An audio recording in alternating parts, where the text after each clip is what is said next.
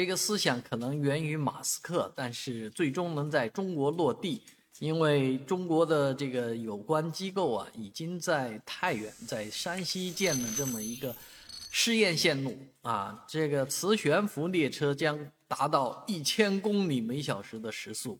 而这个时速导致的一个结果，实用的结果就是上海到杭州仅需九分钟，啊，十分钟之内就到杭州了，想想也是挺可怕的。啊，这个速度是在一个真空管里面实现的，而这样的磁悬浮技术早已经存在，啊，那无非就是要验证它的安全性，啊，技术已经不不在问题话下了。当然，还有人展望的是从上海到北京，而这条高达一千公里每小时的时速呢，将让北京和上海以两个小时的这个时间来，呃，牵连啊。所以这样的速度比飞机要合算多了啊！当然，在中国能够实现这样的事情，应该是指日可待的啊！在美国，虽然这个技术好像也也已经画出来了，什么都有了，但是呃，离真正的铺设啊，要相当的路程要走。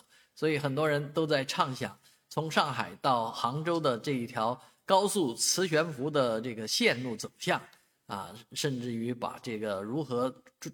通过大运河等等都想好了。啊，虽然是一个高速的这么一个隧道啊，那其实建在地下比建在高架上要好很多啊，但是确实它的风险也是蛮蛮高的啊，毕竟是